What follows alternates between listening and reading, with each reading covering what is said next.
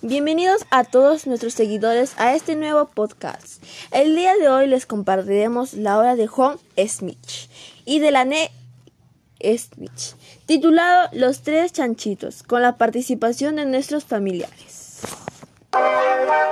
Esta historia narra la vida de un lobo hambriento que había observado a tres chanchitos, a los cuales veía muy suculentos y jugositos para su parrilla. Por ello decidió acercarse a la casa de uno de ellos. ¿Quién es? Ábreme, por favor, la puerta hace frío. No me engañarás, lobo, no te voy a abrir. Entonces soplaré y soplaré y tu casa se derribaré. Y el lobo empezó a soplar, y la casa por ser tan débil se derrumbó, dejando al cerdito número uno solito. Casa! ¿Ahora dónde iré? ¡Socorro! ¡Auxilio! ¡Socorro! El cerdito número uno estaba asustado, corriendo por su vida hacia una casa que decida a los lejos, que donde ve que está hecha de ramas y desa- desamarrada.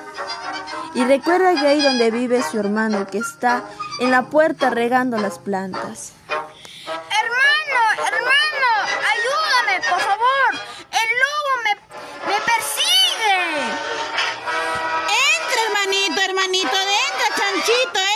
Mi casa. Ven, corre rápido. Los tres cerditos corrieron la puerta con desesperación antes que llegara el lobo y cuando está eh, recuperando el aliento llama otra vez a la puerta. ¿Quién es? Soy el lobo, ábreme. ¡Oh no! El lobo está furioso porque se ha escapado su comida. Los cerditos uno y dos no puede ser. Entonces chan- chanchos, confiados y flojos, sopre- soplaré, soplaré y soplaré, y esta casa de madera derribaré. Oh, no. Mi casita de madera no puede ser. Este lobo es muy malo. ¡Corre, corre! ¡Vamos! Con nuestro hermano mayor. ¡Vamos! Con nuestro hermano mayor. Y los dos cerditos al ver que la casita volaba por los aires, echando a correr con todas sus fuerzas, pues saber que está en peligro nuevamente. Hermano, hermano. ¡Hermano! ¡Socorro! El lobo derrumbó nuestras casitas. Corred, corred, a toda prisa, que los alcanza. Y también derribó mi casa de madera.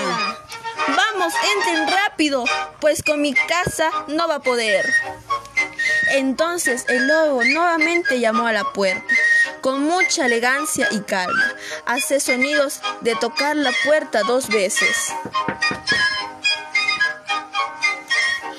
¡Corre! ¡Que tocan la puerta! ¿Quién es? Soy yo, su pecería. Soy el lobo, ferroso y ham- hambre. La puerta de inmediato. Ni hablar, lobo, embustero, no te, no te. Entonces, pues, entonces chanchos, confiados, soplaré, soplaré y soplaré y su en nombre casa le daré. Sopla, sopla, pero no podrás, con esta casa que fue construida con mucho esmero. El cerrito número 3 empieza a preparar una olla grande que mete a, los, a las chimeneas, enciende el fuego y empieza a llenar de agua. En la olla ha planeado una forma de vencer al lobo. Se escuchan ruidos arriba. El cerdito número 2 mira por la ventanita de la puerta, se da cuenta que el lobo no está. El lobo ya no está aquí. Al parecer se ha ido. Los, tre- los otros dos cerditos hacen lo mismo que el, el tercero. Los otros cerditos hacen lo mismo que el tercero toma agua y la llena en la olla que está en fuego. estoy intrigando para que haces esto. Ya lo verás que con esto podremos ahuyentar el lobo. El agua está hirviendo. Justo cuando el agua empezó a hervir más fuerte, el incubado lobo cae dentro de la olla. Por un instante el lobo no se da cuenta de dónde cayó, hasta que Oh, voy a comer, jajajaja. Ja, ja, ja. Oh, no puedo ser. Cuando de repente el pobre lobo nota que el calor en sus patas y su cuerpo empieza a arder y por eso el lobo intenta salir de la olla sin quemarse más. Ay, ay, ay, mi colita y mis patas. Ay, ay, mi colita y mis patas. El lobo sale de la olla, ve a los tres cerditos, ha abierto la puerta, sale corriendo para escapar de los tres cerditos. Has recibido tu merecido lobo, presumido. Así aprenderás a no meterte con nosotros. Uno para todos y todos para uno.